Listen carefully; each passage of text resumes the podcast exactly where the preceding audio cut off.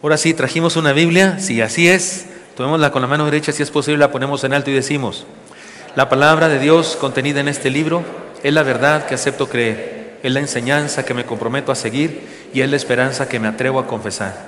Nada me impide recibirla, nadie me evitará que la haga parte de mi vida y por ningún motivo dejaré de proclamarla. Estoy aquí para leerla, oírla y vivirla diariamente. Amén. Señor Santo, gracias por tu palabra preciosa, gracias porque es vida para nosotros. Si quieres hablarnos a través de ella, por favor hazlo, lo que tengas para nosotros, desafío, conversión, santificación, enseñanza, lo que tengas, Señor, para nosotros hoy, disciplina. Háblanos, por favor, bendícenos. Te lo pido en Cristo Jesús. Amén.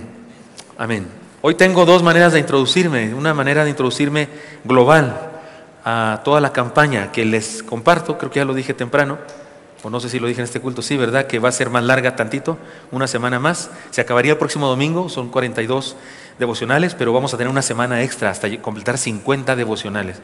Van a ser 50. Yo solito me hago el desayuno, como dice aquel chiste, y tendremos una semana extra. ¿Por qué? Porque ya se me están acabando los devocionales y no se me acaban las doctrinas importantes y, especialmente algunas controversiales que necesitamos enseñar, reflexionar en ellas. Por eso seguiremos adelante. Pero Déjenme decirles que la enseñanza de hoy es sola eclesia. Solo la iglesia, solo a través de la iglesia o una sola iglesia. Los solas de la reforma ya se terminaron, son cinco. Parece que Martín Lutero pensó en tres, pero luego otros reformadores fueron añadiendo y se hicieron los cinco solas de la reforma. Son famosos así, los cinco. Si usted pone solas de la reforma, le van a aparecer los cinco solamente. Pero a través de la historia, después de la reforma, algunos otros han llegado a la conclusión de que nos hacían falta dos más sola eclesía, el de hoy y sola caritas o solo el amor de Dios. Entonces lo estudiaremos también en este domingo y el próximo, pero hoy nos corresponde sola eclesía. Es un pilar de, la, de nuestra fe porque particularmente en este tiempo se hace necesario a, reflexionar en él por el individualismo extremo y el sentimiento anti-iglesia que se está volviendo cada vez más frecuente en el mundo. Mire, todos los seres humanos somos miembros de la raza humana. Ya, de por sí formamos parte de un grupo, la raza humana, somos una especie. Por cierto, la especie dominante en el planeta. Si usted se siente así como que nunca ha ganado de nada, pues en eso está ganando. Somos la especie dominante. Nos hacen los mandados, los leones, los, las jirafas, los elefantes, los estamos destruyendo, estamos acabando con ellos, somos campeones. No tan lindo, pero estoy diciéndolo irónicamente. En eso somos la, especie. Así que somos parte de, de un grupo grandioso, la familia humana. A menos que usted sea, no sé, venusino, marciano. Yo sé que tiene un primo que usted lo ve y dice, no, este se me hace que nació en Plutón o Júpiter, ¿verdad? Sí, pero, pero no, si es humano, somos parte de todos. Pero ser parte de un club, un club que junta dinero para ayudar a los pobres, o un club que tiene mascotas y rescata mascotas de los basureros, o es miembro de un club usted que, que se juntan para intercambiar sus hijos en diferentes países, yo no sé. La iglesia es como un club. Esas, eso, ser parte de algo, eso es optativo. Es voluntario, es una elección, es una decisión. Y ser parte de la iglesia de Cristo es un llamado de Dios para nosotros.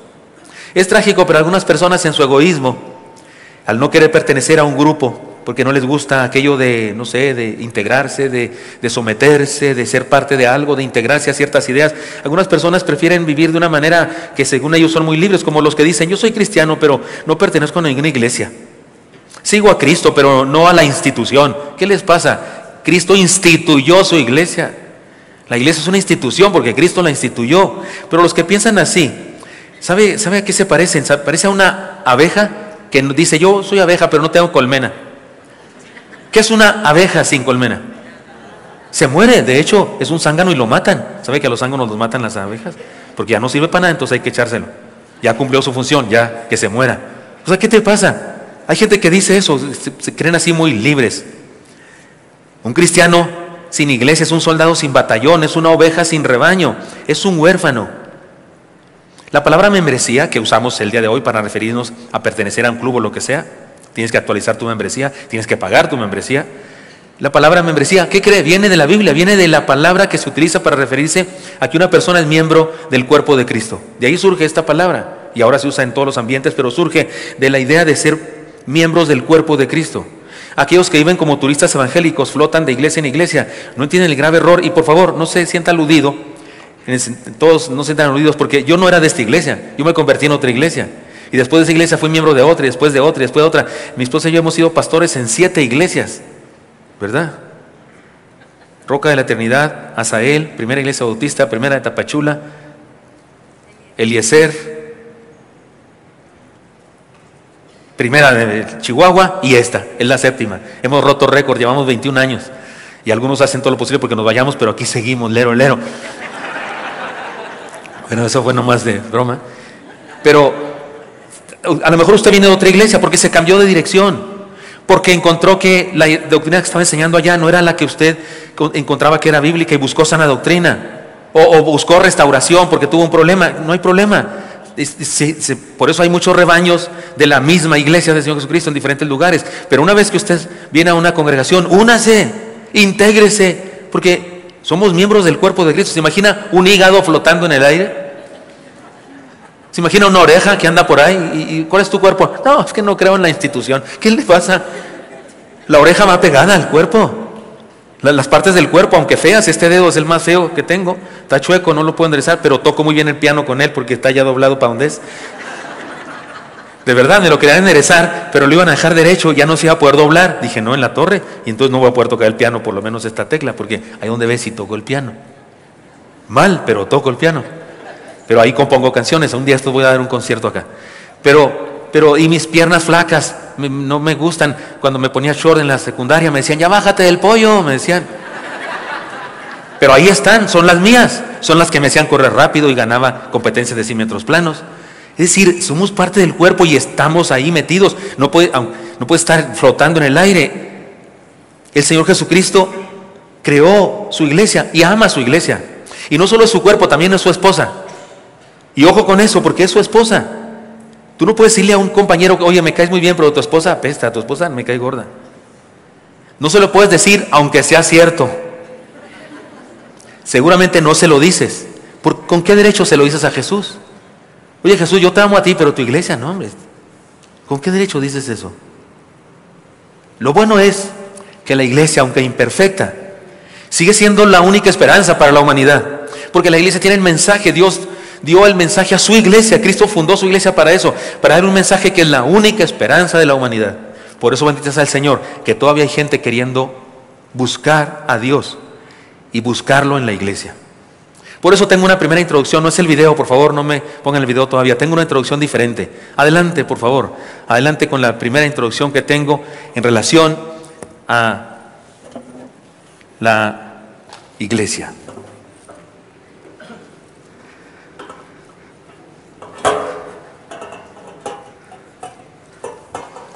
Yo me bajo porque aquí va a pasar algo.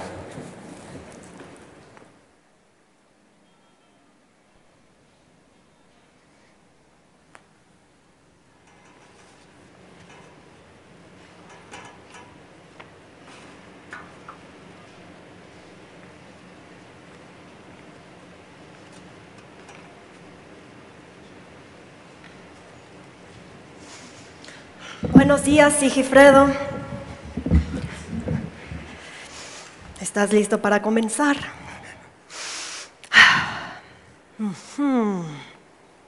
Maravilloso.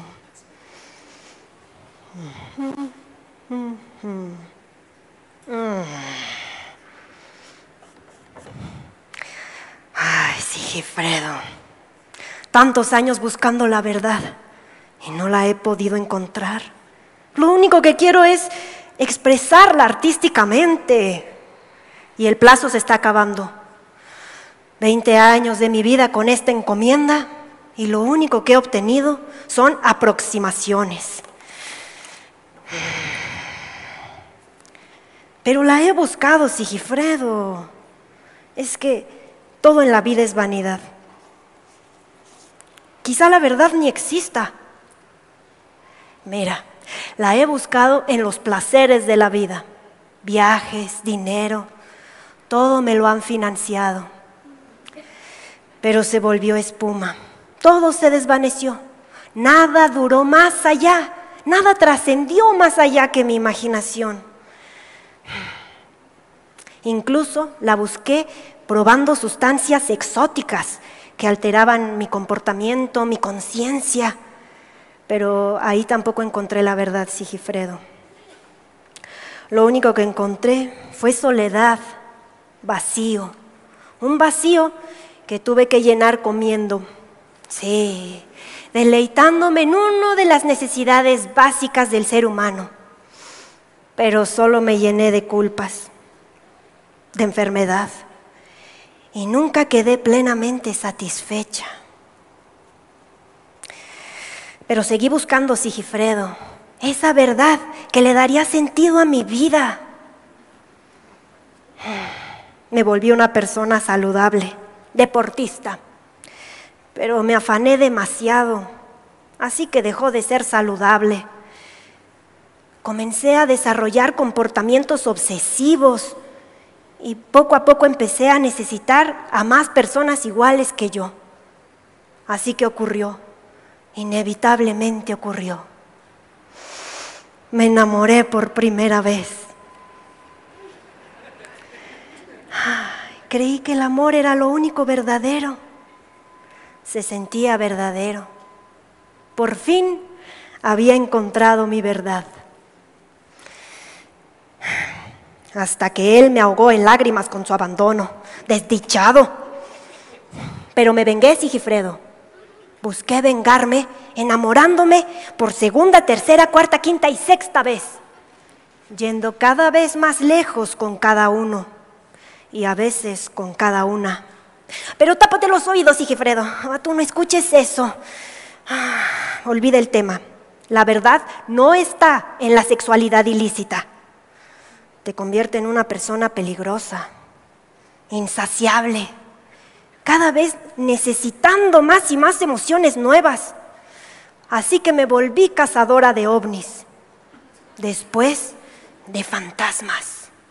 Me volví vidente pero dejé de ver cosas importantes. Y así, confundida, sugestionada, perdida, me di cuenta que ya tenía 30 años y que era momento de comenzar a trabajar, de ocuparse de las cosas serias e importantes de la vida. Trabajé muy duro, Sigifredo, día y noche, me esforcé pero también perdí de vista otras cosas importantes que anhelaba. Pero en fin, el arte fue mi salvación y sigue siendo mi salvación. Es todo lo que me importa, es lo único que amo, es lo que me satisface, es mi escape, Sigifredo. Es todo en mi vida. Bueno, bueno, tú también, Sigifredo. Ay, mi gran amigo con esa invaluable escucha tuya. Nunca has dicho nada que pueda molestarme. Gracias. Sé que siempre estarás conmigo. Aunque mi ruina será grande si no logro encontrar la verdad. Pero me siento cansada, Sigifredo. Creo que tal vez es momento de rendirse ver qué pasa.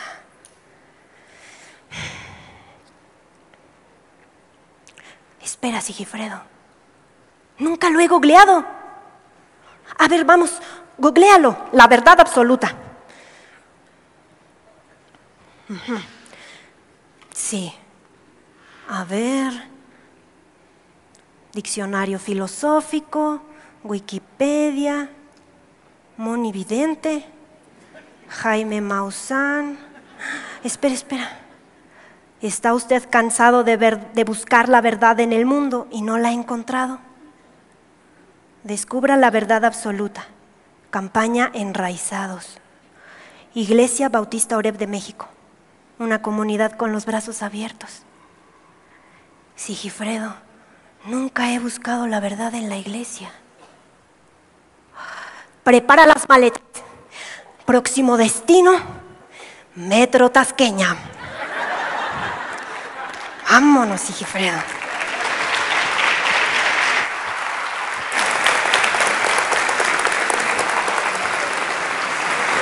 Gracias, gracias. Muy Bien, próximo destino, Metro Tasqueña. Así le hizo usted, ¿verdad? Y aquí está desde entonces. Gracias. Yo vi este dama en la, en la reunión de los más 30. Me pareció que era importante que lo hicieran acá con nosotros también, para ilustrar la búsqueda que ciertamente todo ser humano necesita llevar a cabo. Y sí, la iglesia tiene respuesta, porque Jesucristo diseñó su iglesia para eso. Su esposa, el cuerpo de Cristo. El discipulado selectivo del Señor. Me refiero cuando Él se apartaba con sus discípulos de toda la multitud y le dedicaba tiempo solo a ellos, solo a ellos, los discípulos, los doce. En una de esas ocasiones, en su tercer retiro, el Señor los lleva aparte y les hace un examen. Los lleva para hacerles un examen, para preguntarles dos cosas. Lo vamos a leer el texto, pero déjeme anticiparlo. ¿Quién dicen la gente que soy? Y luego les dice, ¿y ustedes quién dicen que soy? Pero lo importante y trascendente de esto es que es lo siguiente, es que siempre nos quedamos en eso, en, la pregunta y en la respuesta tremenda de, de Pedro. Tú eres el Cristo, el Hijo del Dios viviente. Pero la verdad es que Jesús hizo esa pregunta, ese examen, porque quería llevarles a una verdad más allá. Cuando Pedro responde también, como al aplicado alumno que era, Jesús le dice otra cosa. Le dice, y sobre esta roca edificaré mi iglesia, y las puertas del Hades, ni las puertas del Hades prevalecerán contra ella. Es decir, que ese discípulo selectivo, ese retiro espiritual que llevó a cabo con sus discípulos, ese examen que les hizo con dos preguntas, era para guiarlos a una tremenda verdad. Sola eclesía. Quería guiarles a decirles, necesito que me ayuden, necesito con ustedes formar una iglesia. Ese es el meollo del, examen del Señor Jesucristo. Por eso les, les convoco para que estudiemos este pilar de la fe cristiana, sola eclesía, solo por la iglesia. Y ahora una introducción a través de un video. Adelante, por favor.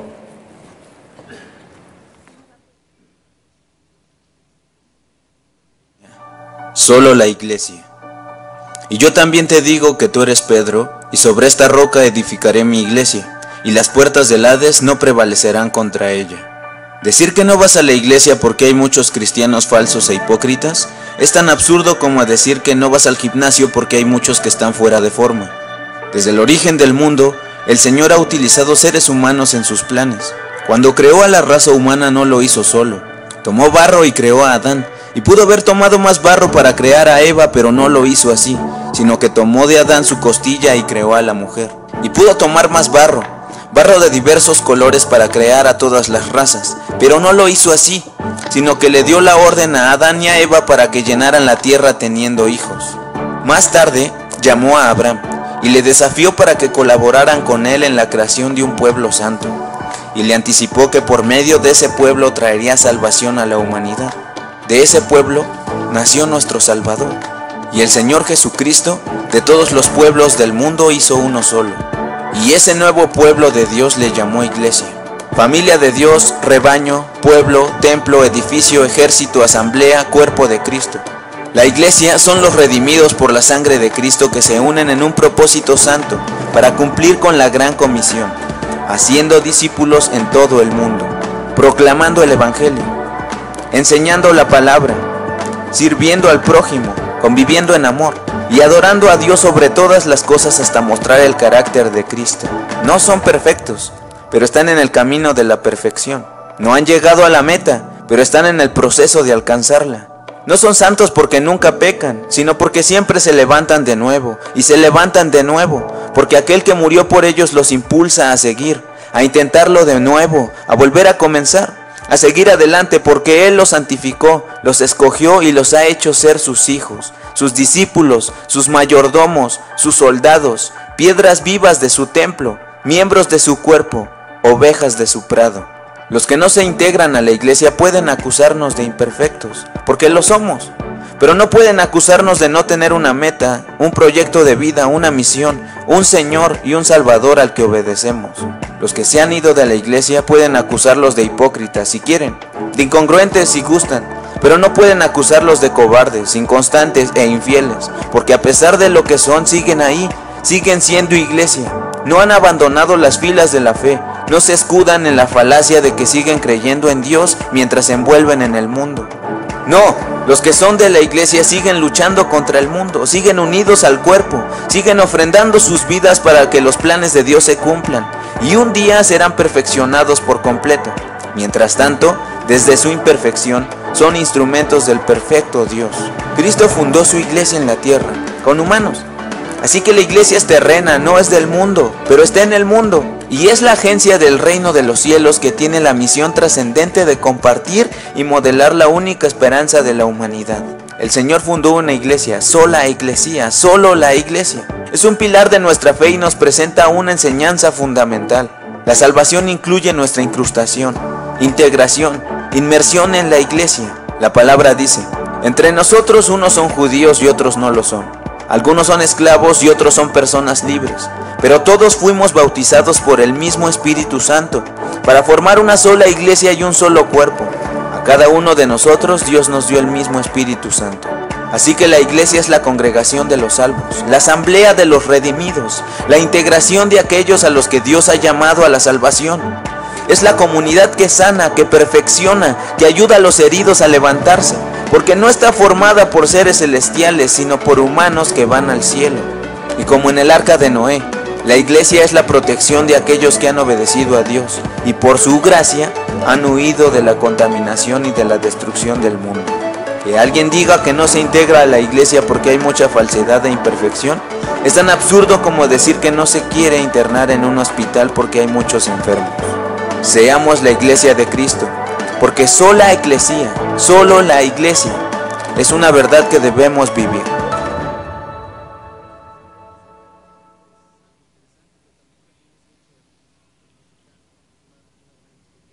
Amén. Leamos el texto en donde Jesús hace un examen a sus discípulos para guiarlos a la conclusión de que es necesario formar sola iglesia. Lean conmigo, por favor, es el Evangelio de Mateo capítulo 16, versículos 13 hasta el 20. Está en la pantalla, lo leen conmigo, dice así. Viniendo Jesús a la región de Cesarea de Filipo, preguntó a sus discípulos diciendo, ¿quién dicen los hombres que es el Hijo del Hombre? Ellos dijeron, unos Juan el Bautista, otros Elías y otros Jeremías o alguno de los profetas. Él les dijo, ¿y vosotros quién decís que soy yo? Respondiendo Simón Pedro dijo, tú eres el Cristo, el Hijo del Dios viviente. Entonces le respondió Jesús, Bienaventurado eres Simón, hijo de Jonás, porque no te lo reveló carne ni sangre, sino mi Padre que está en los cielos. Y yo también te digo que tú eres Pedro, y sobre esta roca edificaré mi iglesia, y las puertas del Hades no prevalecerán contra ella. Y a ti te daré las llaves del reino de los cielos, y todo lo que atares en la tierra será atado en los cielos, y todo lo que desatares en la tierra será desatado en los cielos. Entonces mandó a sus discípulos que a nadie dijesen que Él era Jesús el Cristo. Señor, háblanos por favor, bendícenos, te lo pedimos de todo corazón. Amén. Ubiquémonos en el momento histórico en el que el Señor Jesucristo hace esto.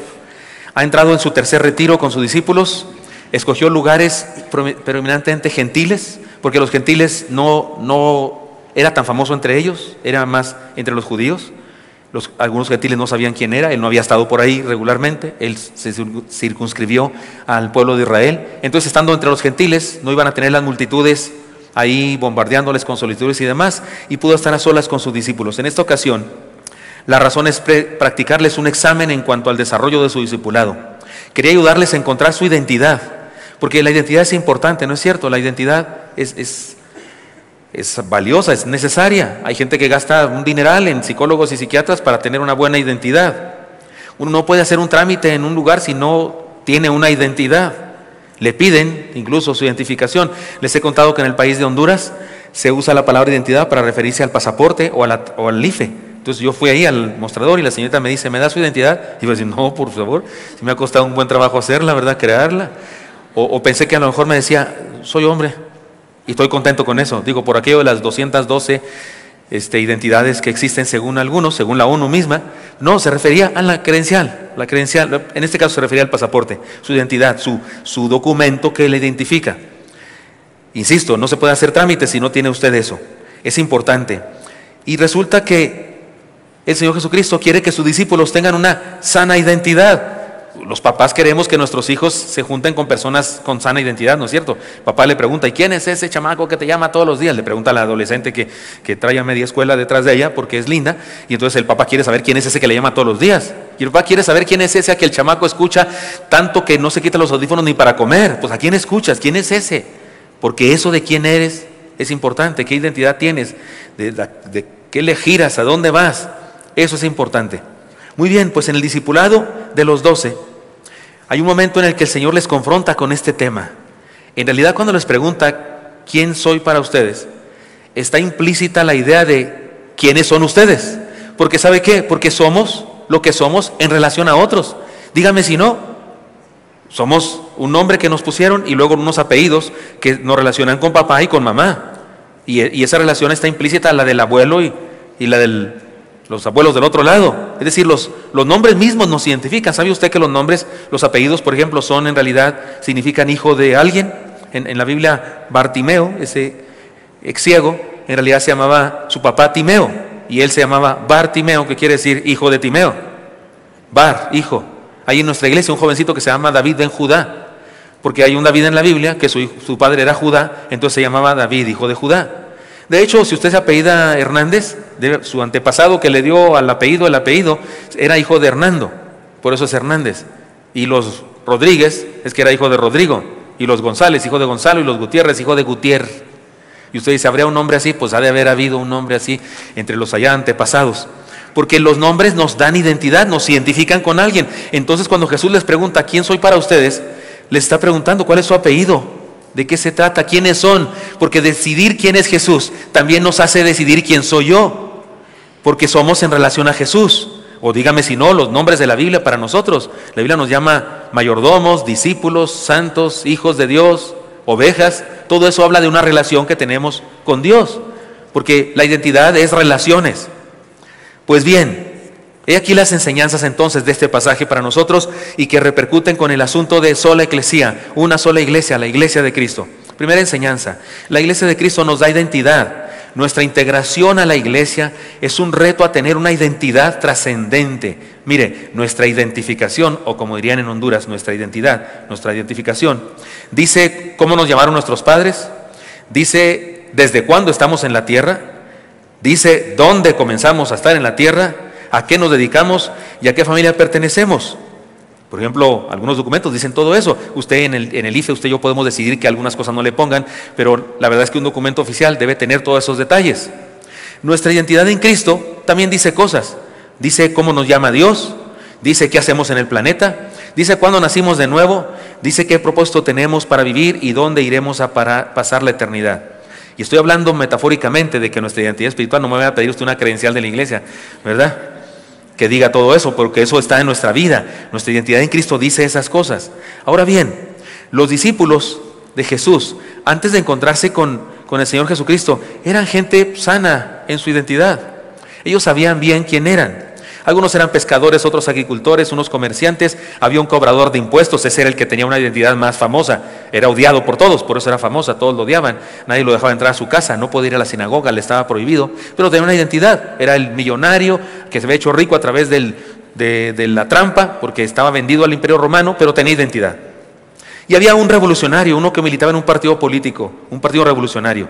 Cada uno de los discípulos sabía exactamente bien quién era, no tenían problemas de identidad alguno pero tampoco tenían una motivación que cautivara sus conciencias y que les diera significado. Aunque es un hecho que eran judíos piadosos y conservaban en su corazón la esperanza de que el Mesías apareciera.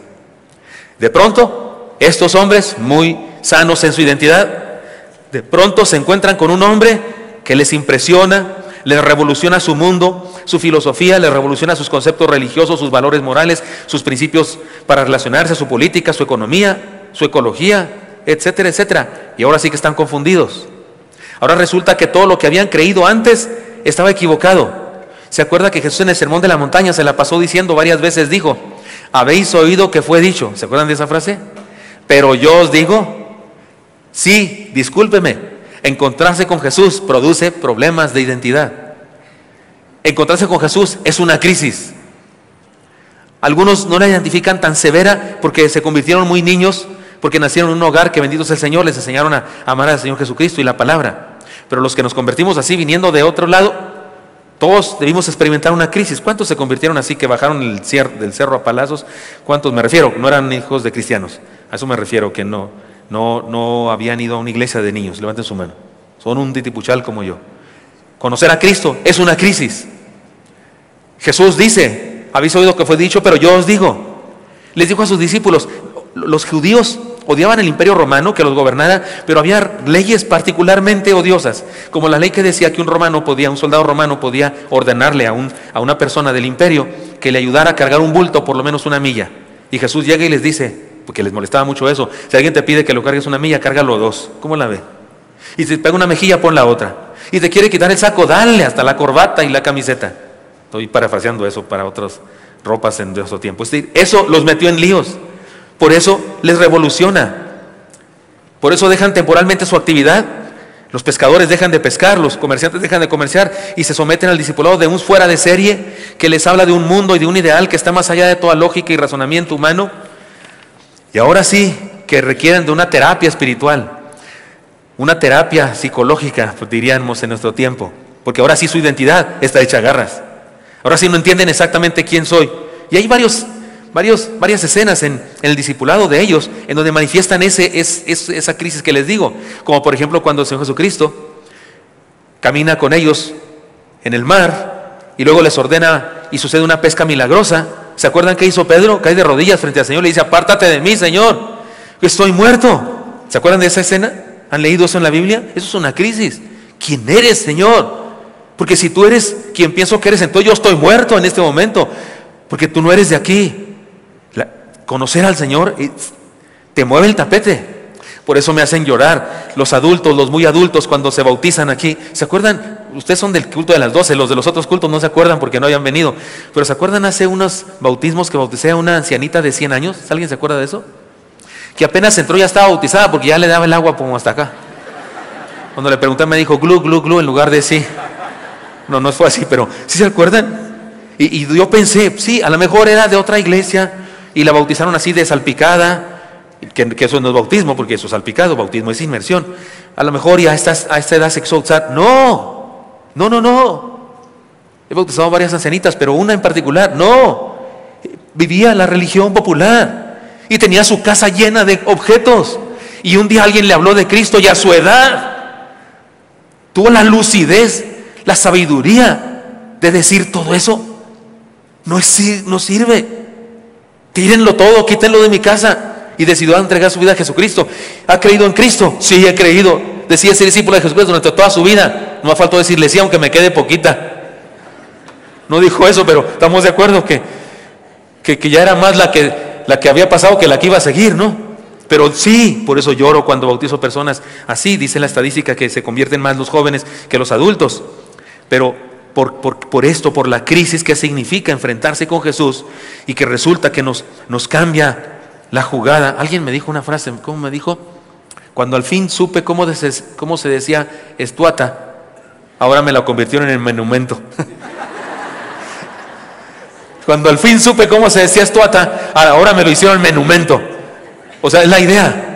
Llega Jesús, y según yo ya estoy identificado con algo, según yo ya sé quién soy y de repente llega Jesús y me mueve el tapete. Eso les pasó a estos, por eso Jesús los lleva aparte. Y les dice, ¿quién dice la gente que soy? ¿Y quién dicen ustedes que soy yo? La misma pregunta, pero en dos niveles distintos. La primera es, ¿qué han oído? Y la segunda, ¿qué tanto ha influido eso que oyen para tener su concepto sobre mí? Pedro, siempre el atrevido Pedro. Pedro es el, es el atravesado, es el, es el valiente, es el presente maestra. Aquí estoy, era el aplicado del grupo. ¿Se acuerdan cuando Jesús resucita y las mujeres le dicen a los apóstoles que resucitó, que no hay nadie en la tumba, que estaba vacía la tumba, la piedra removida? ¿Se acuerdan? Salen corriendo Juan y Pedro. ¿Quién llegó primero a la tumba? Juan. Juan, ¿por qué? ¿Porque tiene primera, segunda y tercera? ¿Velocidades o cartas? No, porque era más joven. Y Pedro llegó después de él. ¿Por qué llegó más tarde? Porque tiene solo primera y segunda, cartas o velocidades. No, porque era más viejo. Pero dígame una cosa, ¿Juan entró a la tumba? No, ¿por qué? Por mello. Tenía mello. ¿Y Pedro qué hizo? Es el atravesado de, adentro, se metió y vio los lienzos, porque es valiente, es atravesado, es, algunos dirían extrovertido, sanguíneo, dirían algunos, ¿verdad? Y se mete hasta dentro. No solo esa vez, cuando Jesús lo apresa, antes de eso, todavía, cuando lo apresan y llegan los soldados y demás, siempre nos, quejamos de que Pedro negó al Señor. La verdad es que los dos no lo negaron con palabras, pero ¿dónde estaban? Patitas, ¿para qué las quiero? Dicen por ahí, ¿verdad? No estaban. Ni siquiera podían negarlo. ¿Por qué? Porque ni estaban.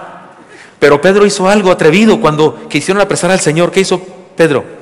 Sacó su espada y cortó oreja. Por eso algunos dicen que es el primer torero de la Biblia. El segundo es Pablo porque escribe, tráeme el capote que dejé en Troas en la casa de Carpio. Y sabemos que iba a España. Arza, pues que iba a la fiesta. Brava, dicen algunos. Todos esos son chistes bíblicos nada más. Pero, pero sí era atrevido el tipo. Quiso dar, partir en dos a Malco. Pero solo aquel era bueno para hacer el, el rolling que hacía Mohamed Ali. Y entonces nomás le morchó la oreja, pero Jesús lo sanó. Es el atrevido. Y aquí atrevido, tal vez representando a todos los demás. Tal vez todos los demás pensaban igual que él pero él fue el atrevido que dijo, tú eres el Cristo, el Hijo del Dios viviente. Y a, ese, a esa palabra Jesús le responde, sobre esta roca edificaré mi iglesia. Y las puertas de la no prevalecerán contra ella. ¿Podemos ver el asunto? El asunto de, responder a la pregunta, ¿quién, ¿quién soy? Tiene que ver con esto, con la fundación de su iglesia. Que supieran que Él era el Cristo y lo declararan como Pedro, que se identificaran con Él plenamente, era sin duda un acto personal, pero no individualista, porque todos ellos de acuerdo al plan de Dios, eran con los que iba a formar su iglesia. No tengo tiempo para, para darle a todo lo que se requiere argumentar en, el asunto, pero el texto, me ponen el texto, el texto de sobre esta roca, por favor. Gracias. El texto, eh, hay un problema aquí teológico a nivel todas las denominaciones e iglesias, especialmente con la iglesia católica. La palabra sobre esta roca, ¿qué es esta roca? La iglesia católica dice que es Pedro y que Pedro es el primer papa, es la piedra principal de la iglesia, es la primera piedra. Pero usted y yo leemos en toda la Biblia que Cristo es la primera piedra y que Cristo es la piedra principal y es la piedra del ángulo. Entonces por eso los evangélicos nos hemos inventado la idea de que Jesús dijo, tú eres Pedro y sobre esta roca edificaré mi iglesia, pero no tenemos película para probar eso. No tenemos una película que diga que Jesús lo hizo así. Y la gramática dice que cuando una, un sujeto no está, no está declarado, entonces debe tomarse el anterior sujeto. Y en este caso el anterior sujeto es Pedro y el anterior al anterior es Pedro y el anterior al anterior al anterior es Pedro, porque Cristo dijo, tú eres Simón hijo de Jonás porque no te lo robó carne y sangre, sino mi Padre que está en los cielos. Y yo también te digo, ahí está implícito el ti, ¿de acuerdo? Yo también te digo, digo es a ti. Y luego dice, yo también te digo que tú, tú es Pedro, eres Pedro. O sea que los tres sujetos anteriores son Pedro. Pedro, tú, ti, son Pedro los tres. Entonces esta roca tiene que ser Pedro, pero como piedra principal de la iglesia, no. ¿Qué está diciendo Jesús? Se lo explico rápidamente, lo he hecho antes, pero necesito explicarlo aquí ahora una vez más. Estamos repasando doctrinas. Cuando usted, un ingeniero, va a comprar eh, material para hacer un edificio, ¿cómo dice? Necesito 10 millares de ladrillo. No dice ladrillos, dice ladrillo. Usted, señora, cuando va a comprar al mercado, dice, quiero un kilo de frijol. ¿A poco le dan un frijolote así de a kilo? No, le dan muchos frijoles, en plural, pero usted pidió un kilo de frijol y son muchos frijoles. Se usa esa palabra para referirse a una clase. Usted compra un kilo de frijol y le dan muchos frijoles, pero todos son bayos o ojo de cabra o negros, peruanos. Ah, si sé de cocina, ya ves, si, si tengo mi mandil, mandil. Es decir, cuando Jesús dice eso, no está diciendo que Pedro es la primera piedra, ni mucho menos. Pedro nunca se creyó eso. Más al rato veremos textos de Pedro donde él lo aclara. Está diciendo sobre personas como tú, todos aquellos como ustedes, porque seguramente los otros once también estaban de acuerdo. Todos aquellos que digan que yo soy el Cristo, el Hijo de Dios viviente, son piedra sobre la que edifico mi iglesia. Usted no dice, ah, ese edificio de piedras. No, hasta se oye raro. Usted dice, ese edificio de piedra. Hay un edificio de piedra, ¿no dice así usted? Un edificio de cantera, no dice de canteras. Dice de cantera o dice de bloque, no de bloques. Es decir, Jesús está diciendo personas, hermana Rocío, ¿usted cree que Cristo es el Hijo del Dios viviente? Usted roca sobre la que Cristo edifica su iglesia. Ana, ¿usted cree que Cristo es el Hijo del Dios viviente? Usted roca sobre... ¿Todos aquí creen que Cristo es el Hijo del Dios viviente? Ustedes son roca, lo digo en singular, son roca sobre la que Cristo edifica su iglesia. Así es, así es como funciona. Esto es lo que significa. Así es que ¿Podemos ver lo importante de esto? Responder a la pregunta ¿quién es Jesús? nos convierte en algo, nos da identidad. Uno de los problemas más serios de nuestra sociedad, de nuestros días, es lo que yo llamo, solo una vez he hablado de eso antes aquí, pero hoy quiero volverlo a mencionar. Es, un problema mortal, es una enfermedad mortal. Es más grave estar enfermo de esto que de celiaquía, como yo, de artritis como yo, de Diabetes como yo y de hipertensión como yo. Más lo que se acumule. Libro, líbrenos Dios. Es más mortal que eso. Le llamo a esta enfermedad el equismo. Equismo. Es una enfermedad malísima. No hay un, no, no, no está en la palabra.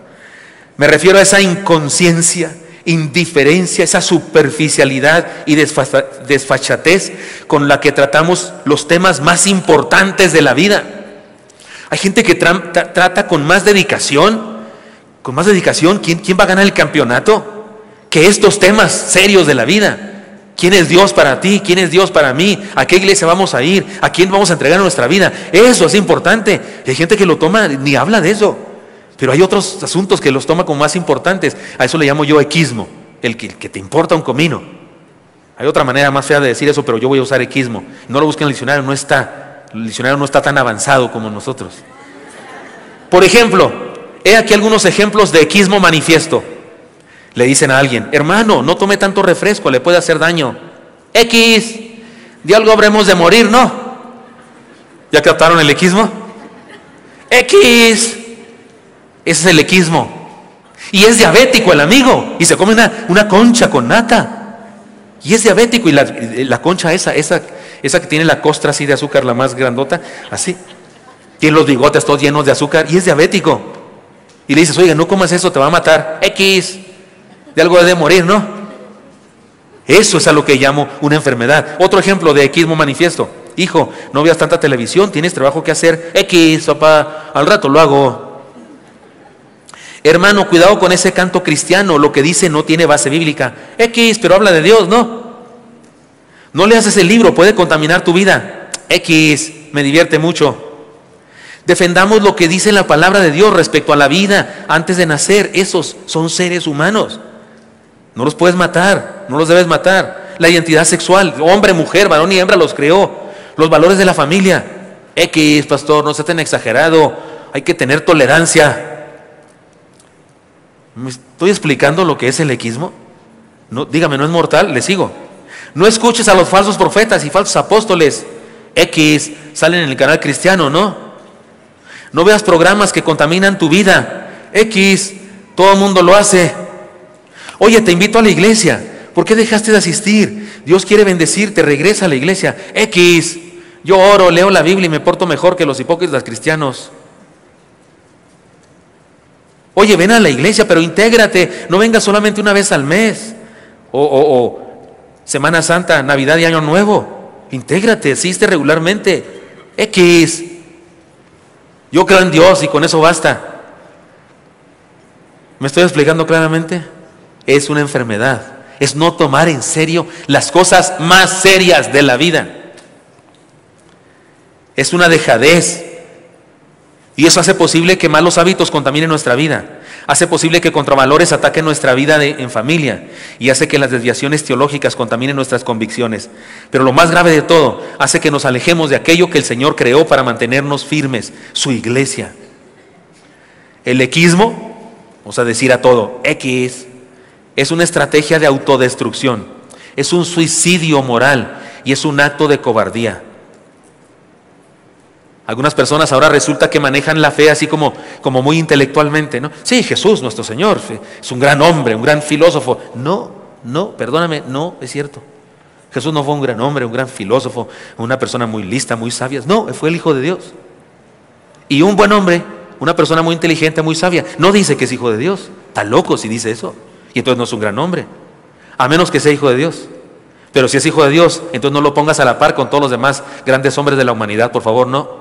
No, no tiene nada que ver con, con Gandhi, ni con, ni con Buda, ni con Mahoma, ni con nadie. No, Jesús está, ni a los talones le llega ni uno de ellos. Nadie.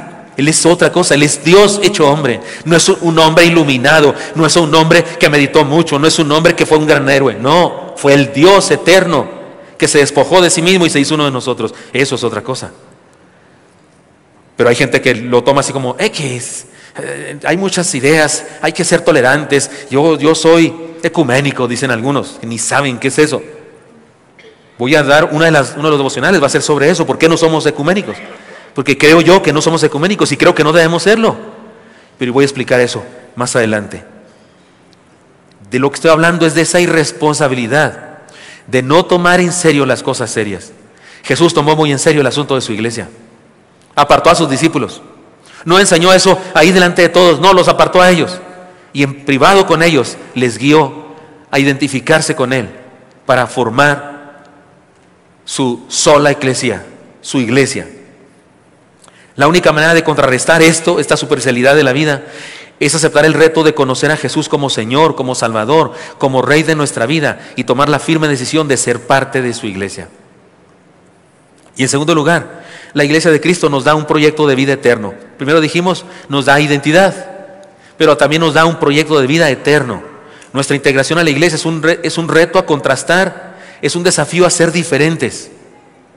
Miren, el Señor escogió un sitio multicultural para hacer aquella pregunta. No, no la preguntó en la sinagoga, no, no la preguntó en Israel, no la preguntó ahí rodeado del templo de Jerusalén, el templo que edificó Salomón, y después reedificaron otros, Edras, Nemías, Zorobabel, recuerdan ustedes, y recientemente, cuando Jesús estaba ahí, recientemente un Herodes había reedificado el templo, cosa curiosa, fue para quedar bien con los judíos, no, no necesariamente porque él fuera muy creyente, pero Jesús no hizo la pregunta ahí en el templo, no, se los llevó, Cesarea de Filipos, terreno gentil, con ciertas características interesantes, se llamaba Cesarea de Filipos porque es una ciudad que Felipe el tetrarca llamó así en honor a César, Cesarea.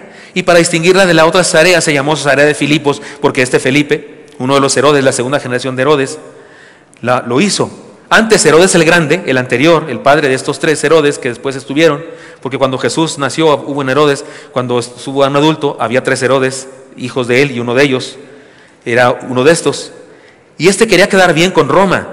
Y y el Herodes el Grande hizo un templo enorme y hermoso de mármol blanco para la adoración del espíritu de Roma, que se vea personificado en César, porque Roma fue un, país, la verdad, muy inteligente políticamente.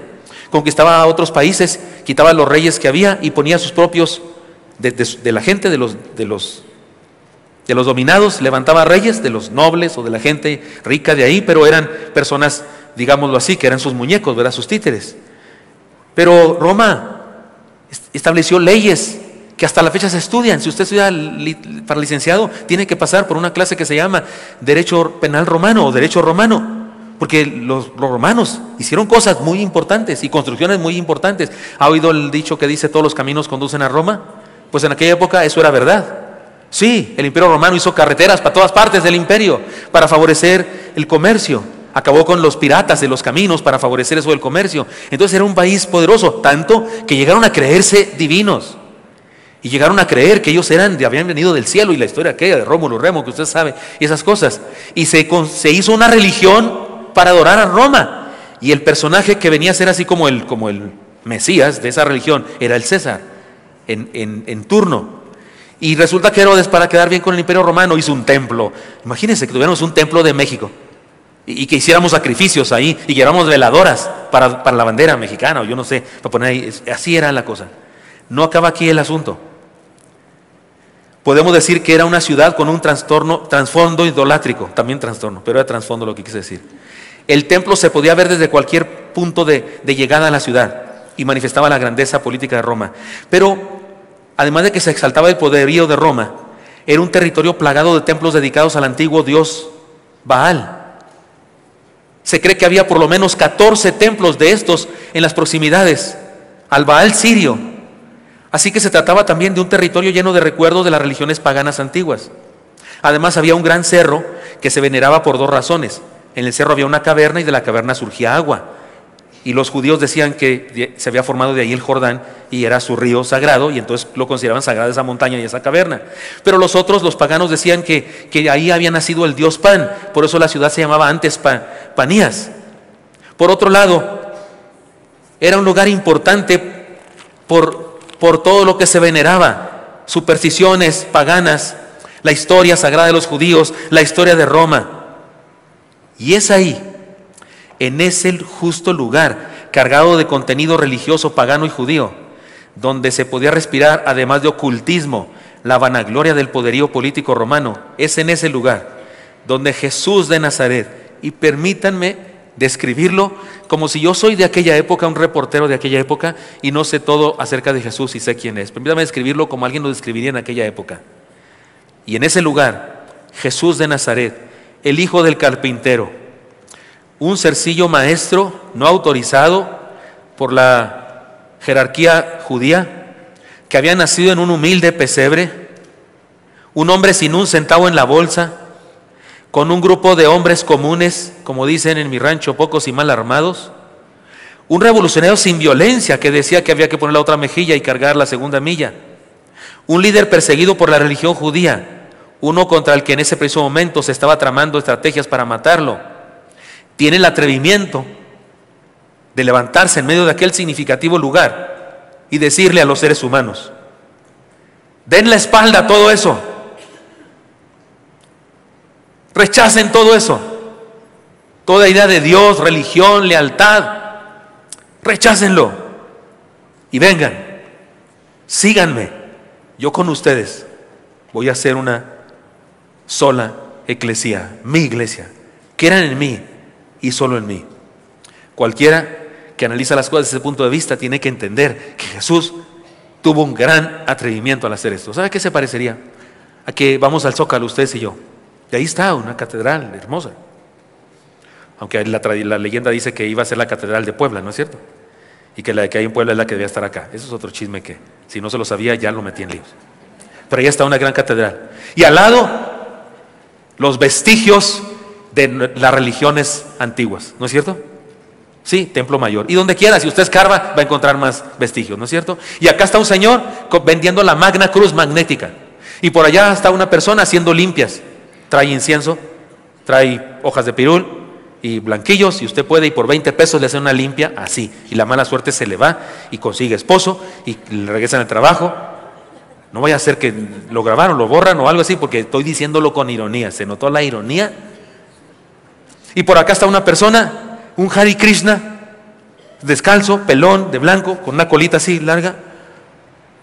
Hola hermano, un chavo que usted lo conoce en la universidad, es, el Pepe, es el que usted conoce, pero ahí anda, ya es Hari Krishna. Y en todas las tiendas alrededor hay una de dos cosas, una estatua de la Santa Muerte o unas ovejas con unas monedas pintadas de oro, que no son de oro porque ahí en el centro donde más te pueden robar, porque las ovejas atraen la lana. ¿Sabían ustedes eso? Por eso hay gente que tiene ovejas ahí en su negocio. Y le aseguro que en varias puertas hay ajos colgando, pues para los vampiros que se vayan o algo así, para las malas vibras. Hay plantas de sábila con, con moñitos rojos, y si sí sabe, si sí los pone también. Con moñitos rojos. Y hay una, una tienda ahí, un cuartucho, donde una persona le lee lo que le queda del café turco o, y acá una persona que le lee el tarot, el tarot chino, el tarot árabe, el tarot no sé qué, las cartas, sí, y otra persona por acá le lee la mano. Hay uno que incluso le pone a usted una babosa, un caracol de esos, y la baba que le deja se la leen. Yo también la puedo leer, está sucia, le digo, ya, leí todo. ¿No es cierto que hay todo eso en la Ciudad de México? Unos matachines ahí, hablando de la revoltura que hay entre el, el cristianismo deteriorado de la Edad Media mezclado con nuestros antepasados. Imagínense, estamos ahí en el Zócalo y usted y yo damos un recorrido por todo eso. Y de repente Jesús se para enfrente de nosotros y nos dice, a la basura todo eso, crean en mí solamente y formen conmigo mi iglesia. Eso es lo que está haciendo Jesús aquí. No, nadie debería decir, X, son, son ideas religiosas. No, no es X, es lo más importante de la vida. Decidir quién es Jesús para ti, para mí, es lo más importante. Y miren nomás en qué contexto Jesús hace esa pregunta. ¿Quién dices que es Jesús? ¿Quién es Jesús para ti? Cuando podemos contestar correctamente esa pregunta, nos encontramos con el fundamento de nuestra identidad. Entonces sé quién soy. No, soy solo Gilberto Gutiérrez, no, soy el Hijo de Dios. Soy un discípulo de Jesucristo, soy un mayordomo del Todopoderoso, soberano Dios. Soy un soldado del ejército de la fe. Soy una oveja de, de su prado, oveja de su rebaño. Más nombres en la Biblia aparecen que soy eso y tengo identidad. Entonces, sobre esta roca edificaré mi iglesia, dijo Jesús, y las puertas del Hades no prevalecerán contra ella. Ser iglesia Es una identidad que nos distingue de cualquier otro credo, una identidad gloriosa en medio de cualquier contexto religioso, político, filosófico. Nos hace emerger como diferentes. Vivimos en una sociedad inmersa en el engaño de la nueva era. Una sociedad donde la religión más popular es mezcla de cristianismo deteriorado de la Edad Media y paganismo moderno. Una sociedad que se enfila hacia la formación de una religión universal, tiránica, intolerante contra el cristianismo y peligrosamente popular. Al caminar por las calles podemos notar decenas de templos en donde la ignorancia y la idolatría se mezclan. Culto a la muerte, esoterismo, religiones orientales, parapsicología, brujería, santería, espiritualismo. Algo profundamente triste es que ya podemos encontrar en este momento templos antes evangélicos, porque no puedo, pensar que sigan siéndolo, antes evangélicos que ahora lucen en las puertas o en, la, en, la, en el frontispicio, así se llama, en la parte alta de la puerta de los templos lucen una bandera multicolor, manifestando su identificación con el movimiento LGTB. En los medios masivos y escuelas no se puede hablar de Jesús, porque es la educación laica pero se, se habla de estas cosas. Se hacen rituales paganos en la televisión y en las escuelas. Este es el contexto, este es el contexto en el que Jesús nos sigue llamando y nos sigue preguntando, ¿quién soy para ti? Porque, porque ¿quién soy para ti? También dice, ¿quién eres tú? Nos sigue desafiando a darle la espalda a todas las ideas que se oponen a su evangelio. Nos sigue dando la oportunidad de adquirir una gloriosa identidad. Nos sigue preguntando, ¿quién soy para ti? Y responder a la pregunta, aprobando o reprobando, tiene una gran importancia. Tú eres el Cristo, el Hijo del Dios viviente. Por eso es tan emocionante cuando los que se bautizan, has creído en Cristo como tu único insuficiente Salvador personal para perdón de pecados y promesa de vida eterna. Sí, he creído. Por eso es tan importante, porque es esta misma pregunta y es esa misma respuesta con diferentes palabras, pero la misma cosa. Y entonces somos rocas de las que Cristo usa para edificar su iglesia. La iglesia cristiana, la única, la iglesia de Cristo, eso es lo que se forma cuando usted y yo respondemos la pregunta con valor. Seamos, seamos su iglesia, hermanos míos. Seamos su iglesia, respondamos a la pregunta con valor y seamos su iglesia. Entonces la iglesia nos da identidad y además la iglesia nos da un proyecto trascendente. Y en tercer lugar, para terminar, la iglesia de Cristo nos da un sacerdocio. Sí, un sacerdocio, le explico. Nuestra integración a la iglesia nos convierte en instrumentos, en de contacto, embajadores, puentes, es decir, sacerdotes. Esta es una verdad tan importante en la Biblia que algunos teólogos incluso opinan que debería ser un sola de la reforma o un sola de nuestra fe, el sacerdocio de cada creyente. Tal vez la única razón por la que no es un sola es porque está difícil hacerlo sola. No se puede decir así. Pero, pero sí es una doctrina fundamental, el sacerdocio de cada creyente. Porque sola eclesia todos los creyentes tenemos el privilegio y la responsabilidad de ministrar, compartir vida a otros. Es muy interesante que fue precisamente Pedro a quien el Señor le dijo, yo también te digo que tú eres Pedro y sobre esta roca edificaré mi iglesia y las puertas del la no prevalecerán contra ella y a ti te daré las llaves del reino de los cielos y todo lo que atares en la tierra será atado en los cielos y todo lo que desatares en la tierra será desatado en los cielos y algunas personas se creen con poder, los carismáticos usan este texto para decir, mira, Dios nos dio el poder, tú puedes atar y desatar, si tú perdonas a alguien aquí será perdonado allá y si no lo perdonas tampoco allá. ¿Quién quién te dijo eso? Es una frase que decía un gobernante a un embajador. Cuando, un rey nombraba de embajador una persona, le decía, lo que atares allá será todo acá, diciéndole, te doy autoridad de mi representación. Lo que está diciendo Cristo aquí es usando una metáfora para decirnos que somos su representación en la tierra, pero no está diciendo que somos los dioses de la tierra, como algunos pretenden creer. Y cuando dice que a Pedro le dio las llaves del reino, significa que Pedro predicó el primer sermón evangelístico y se abrió el reino para el mundo. No significa que esté en el cielo Pedro con un llaverote ni significa que nosotros somos los que abrimos o cerramos las puertas para que la gente se convierta. Imagínense, ¿no? ¿Cómo va a ser eso? Los seres humanos no tenemos semejante responsabilidad. A cualquiera de nosotros que debemos encargar a que saliera el sol cada mañana, ya habría un montón de días sin sol. ¿Sí o no es cierto? Si Dios le encargara a un ser humano, tú te encargas de que llueva, no hombre, estaría seco todo. ¿Cierto o no es cierto? No nos puede dar Dios semejante poder, Él es el poderoso. Lo que dice aquí este pasaje es que somos sacerdotes. Tenemos una misión de compartir, ser un puente para compartir la verdad. Pedro entendió eso. Y es mismo Pedro, es el mismo Pedro, que nos ayuda a entender todo bien. Miren, es a él a quien Jesús le dijo, tú eres Pedro y sobre esta roca edificaré mi iglesia. Y miren lo que escribió Pedro allá en primera de Pedro 2, 4, 5 y luego me salto hasta el 9. Es más, léanlo conmigo, está en la pantalla. Acercándoos a él, piedra viva, desechada ciertamente por los hombres, mas para Dios cogida y preciosa. Alto. Aquí Pedro está diciendo, la piedra principal es Cristo.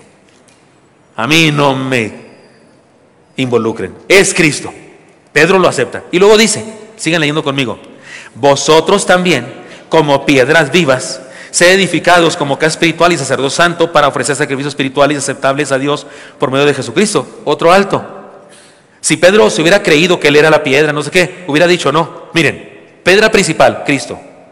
Luego, piedra fundamental, yo. Ya después todo el cascajo que quieran ustedes. No, sé. no, no dijo eso. Dijo, Cristo es la piedra principal. Y luego dice, y vosotros también, ustedes. De hecho, se excluye. Todos se excluye en el sentido de inclusión, porque está, es una exclusión de respeto. Todos somos piedras, mas vosotros sois linaje escogido, real sacerdocio, no real de verdadero, sino real de realeza, real sacerdocio, nación santa, pueblo adquirido por Dios, para que anunciéis las virtudes de aquel que os llamó a de las tinieblas su luz admirable. Pedro está diciendo que él no es piedra principal, jamás pretendió ser él la piedra principal. Él reconoció que todos somos piedras vivas, si creemos en Cristo, somos la clase de piedra con la que Cristo edifica su iglesia y por causa de eso somos sacerdotes, es decir, instrumentos de Dios para ministrar a otros. En este otro pasaje que también dice Pedro, se aclara todavía más la cosa. Leen conmigo, por favor, se lo dicen de memoria. Eh, 1 Pedro 4.10, como dice, cada uno, según el don que ha recibido, ministre a los otros como buenos administradores de la multiforme gracia de Dios la multiforme gracia de Dios. Dios nos da gracia de diferentes maneras. Si han estado conmigo en los devocionales, hemos dicho que los dones, se puede hablar de dones funcionales, que son los ministerios, de dones naturales, que son las operaciones de Dios en nuestra vida, y los dones espirituales, que son cosas del Espíritu Santo, que nosotros no decidimos sobre ellas, sino el Espíritu. Lo ha leído usted o lo ha escuchado conmigo, ¿verdad? Pero Dios nos ha dado más cosas que esas, nos ha dado vista, nos ha dado, nos ha dado pies, nos ha dado manos, todo lo que nos dio, Dios, lo que soy, lo que tengo y lo que sé, es don de Dios. Y, y nos lo dio para que lo ministremos. ¿Cómo se le llama a alguien que ministra? Mayordomo o ministro. Son sinónimos. Mayordomo y ministro son sinónimos. Mayordomo solamente quiere decir el mayor de los ministros de la casa. Mayordomo, ¿le suena domo de doméstico? ¿Sí? ¿De casa? Entonces, mayordomo es el ministro de la casa. Pero ministro es el que ministra. Entonces todos somos ministros. La gente llama a los pastores ministros. Y sí soy. Tengo que firmar, tengo que decir cuando voy a algún lugar y, qué se dedica. Tengo que decir ministro religioso, porque es la terminología que se usa ahora. Pero la verdad es que usted también es ministro religioso, porque ¿a poco usted no tiene cosas que administrarle a Dios? También todos somos ministros. El problema es que nomás se dice a uno, pero usted también es ministro. Les doy 15 segundos, 15 segundos nada más, para que le diga a otro que esté a su lado y al otro al otro lado, le diga, ¿cómo está ministro del Señor?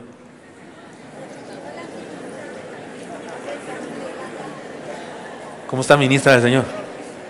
Algunos tienen cara así de que, ¿qué? ¿Yo? ¿Ministro? Algunos tienen una sonrisa de que nunca nadie les había dicho ministro. Y está empezando en cantinflas el ministro y yo. Somos ministros, somos sacerdotes. Le administramos a Dios algo. Antes de la reforma, en la iglesia dominante, los creyentes se dividían en dos, clérigos y laicos y la jerarquía era incuestionable. Los únicos que tenían derecho de tener una Biblia y derecho de estudiarla y enseñarla eran los clero, el clero. El pueblo, o sea, los laicos, o sea, la raza, no tenían ese privilegio tampoco de ministrarla. En nuestra iglesia todos estudiamos la Biblia, todos compartimos nuestra fe, todos enseñamos, realizamos el ministerio a todos. Y, los pastores también son laicos, también, porque el laico viene de pueblo, laos, pueblo. Pues ni modo de dónde soy yo, pues, si no soy pueblo. Yo soy pueblo, soy raza, soy ñero. Ñero viene de compañero. Entonces soy ñero, ni modo que qué.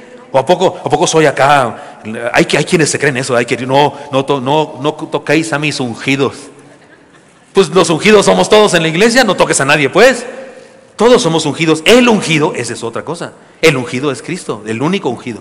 Todos los demás somos los ungidos, así en general. Todos somos raza, todos somos pueblo. Por eso hay personas que piensan que yo debería predicar más solemnemente, que debería hablar yo más, así tipo Cristo de la película El, el, el, el, Calvario, ¿cómo se llama? El martes del Calvario, de Rambán, ¿se acuerdan ustedes? Mirad las aves que no... no de acá que acababa la frase yo estaba dormido. Yo no me imagino a Cristo así, por Dios. Debió ser diferente, pero, pero hay quienes piensan que yo debo predicar así más solemnemente, hermanos míos, porque el piélago insondable de la gracia de Dios infinita les cubra con un manto precioso para que ustedes... No, yo no puedo predicar así, no soy yo.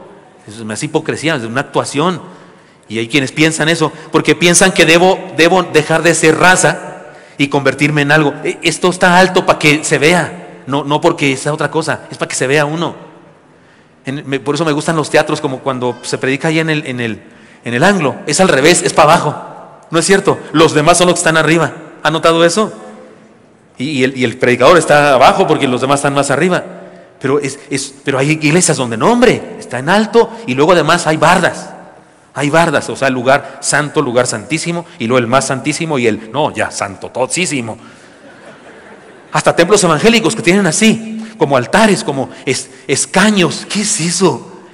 Quebremos eso todo. Somos raza, todos, pueblo, todos, pero todos sacerdotes, real sacerdocio, instrumentos de Dios para, para hacer que por nosotros pase el mensaje del Evangelio a otras personas.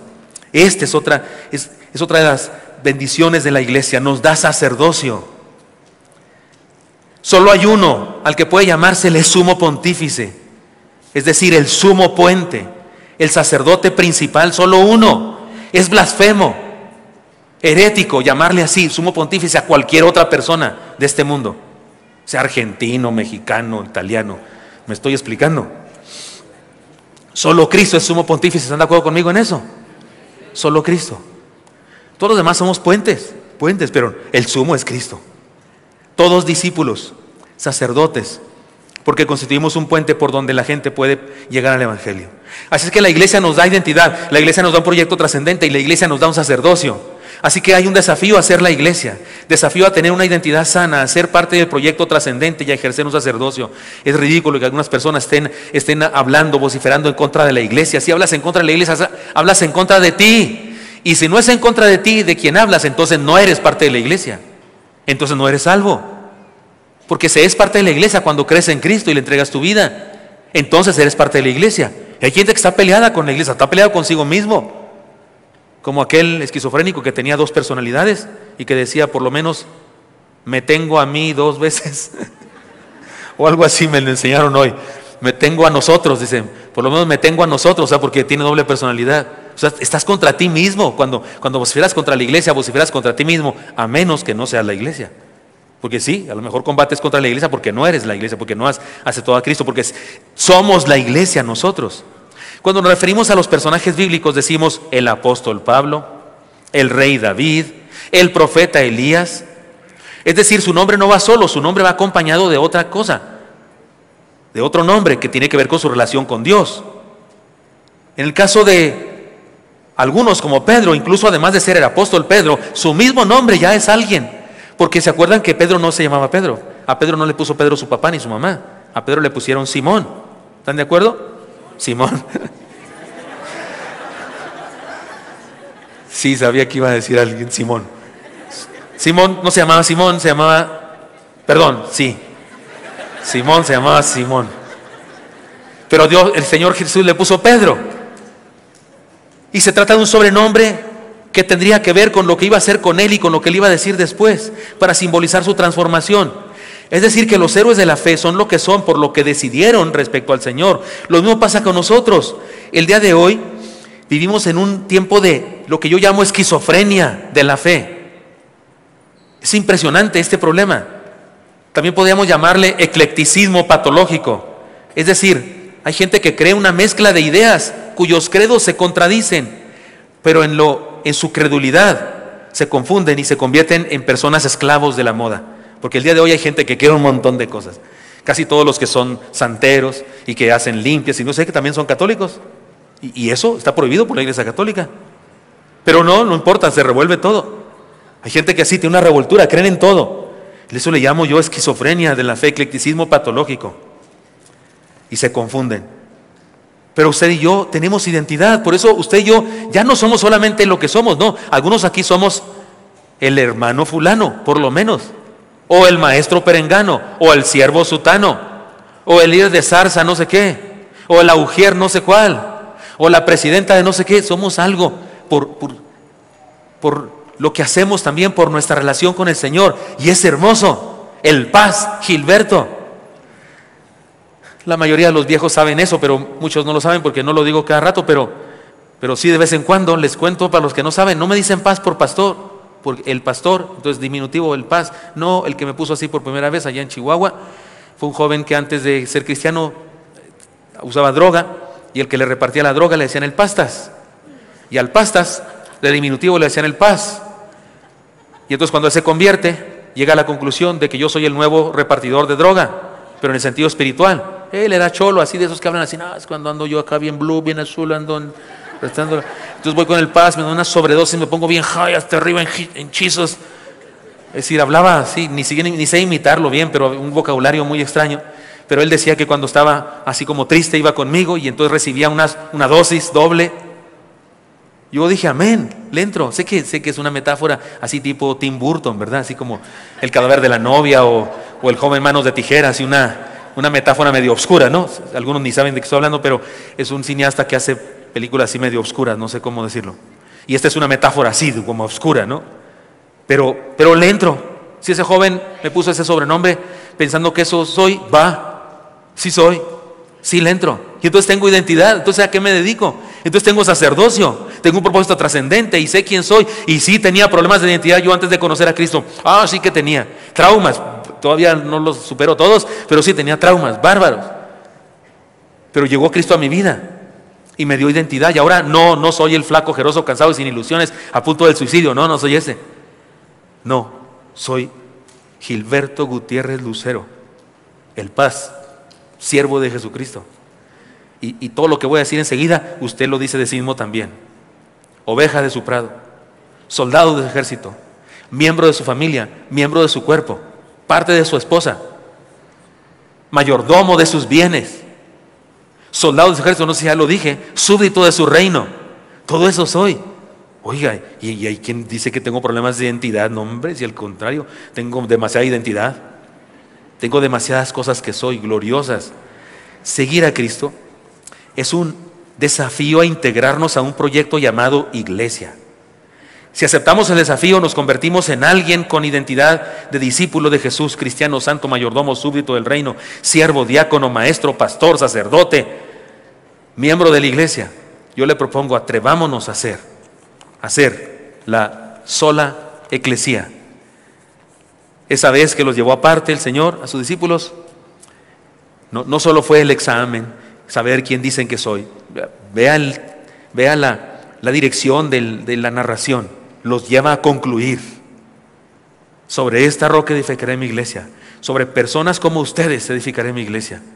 Así que el examen tenía la intención de llevar a los discípulos al desafío a ser su sola iglesia, la iglesia de Cristo. La única, la única, la que está multiplicada en diferentes comunidades locales, pero que es una, es la única, la sola iglesia de Jesús, su iglesia. Vamos a orar, pero yo sugiero que es un buen momento para meditar y decirle al Señor, Señor, perdóname. Si he vivido con esa idea de que X, eso de ir a la iglesia, X, pues sí hay que ir, pero si un día no puedes ir, pues X, ¿qué tanto es? O si participas y si no participas, si, si, si colaboras o no colaboras, X. No. A lo mejor debemos pedirle perdón al Señor y decirle, Señor, perdóname, ahora sé lo serio que es este asunto. Y quiero ser, Señor, de tu iglesia. Te digo sí. Quiero tener esa identidad, quiero tener ese propósito trascendente y quiero tener ese sacerdocio que tú le das a los que forman parte de tu iglesia. Cuenta conmigo, Señor. Dígaselo ahí en su corazón, por favor. Señor, gracias. Gracias por llamarnos, Señor, por llamarnos aparte y enseñarnos esta hermosa lealtad a la que podemos entregar nuestra vida a ti, Señor. Nuestra ciudad Señor, ciertamente está inundada de credos, montones de ideas, y algunas se mezclan incluso con las ideas religiosas del mundo evangélico incluso. Ayúdanos, Señor, a distinguir eso y a renunciar a cualquier lealtad, cualquier credo que no corresponde a tu palabra y a decirte sí a ti, Señor. Danos sabiduría, danos valor. Creo que la mayoría de los que estamos aquí, Señor, queremos hacer eso. Queremos decirte sí, Señor, cuentas con nosotros. Queremos ser tu iglesia, rocas de las que tú usas para formar tu iglesia. Tómanos en tus manos, bendícenos. Ore, por favor, y en su corazón. Ore, dígaselo al Señor. Dígaselo, hermano. Si él quiere decir, Señor, perdóname, pero ahora, a partir de ahora, seré miembro activo, miembro comprometido de tu iglesia. Dígaselo. Y usted que nunca ha sido miembro de la iglesia, tal vez usted le tiene que decir, Señor, quiero ser parte de tu iglesia a partir de ahora. Dígaselo ahí en su corazón, por favor. Hable con Él. Voy a orar por usted de manera muy especial y le pido un favor. Si usted le está diciendo a Cristo, quiero entregarte mi vida por primera vez, quiero ser parte de tu iglesia, le voy a pedir que haga una cosa. Le voy a, retar a que haga algo con respecto a eso que está decidiendo. Por favor, cuando se acabe el culto, yo estaré afuera saludando a los que me quieran saludar. Usted vaya y cuénteme y dígame, le entregué mi vida a Cristo. Y ahí voy a orar por usted, mi esposa y yo oraremos por usted de manera especial. Señor Santo, pongo en tus manos a mis hermanos y hermanas y a mis nuevos hermanos. A los que están hoy diciéndote que quieren comenzar a ser parte de tu iglesia porque quieren entregar sus vidas a ti, escúchales Dios, por favor, y sálvales. Y bendice a cualquiera que reconoce que necesita fortalecer su, relación con tu iglesia y ser un miembro activo, bendícele. Y bendícenos a todos, Señor, y haz de nosotros tu rebaño, tu iglesia, tu edificio, tu ejército, tu familia. Estamos en tus manos, bendito seas, en Cristo Jesús. Amén.